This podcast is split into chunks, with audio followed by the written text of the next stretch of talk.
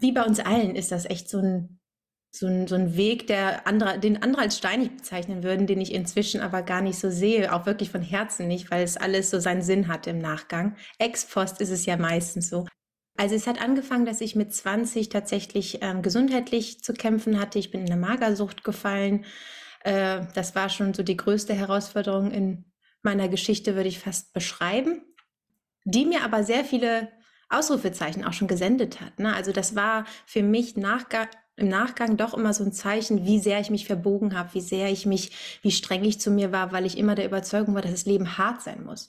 Mhm. Und dieses, diese Überzeugung, dass das Leben hart sein muss, hat mich auch so lange in dem Job gehalten, zu denken, naja, so muss das halt sein. Leben ist Leben, Arbeit ist Arbeit und das wird getrennt und äh, so habe ich mich dann also 50 Stunden die Woche dann so durchgeboxt, sage ich mal, wobei sich das halt nie nie leicht angefühlt hat. Und ich war aber schon irgendwie in meiner kindlichen Naivität, die mir doch nie abhanden gekommen ist, auch in diesen Tiefpunkten nicht. Irgendwo in mir sagte immer schon ein Anteil, dass das Leben leicht sein darf.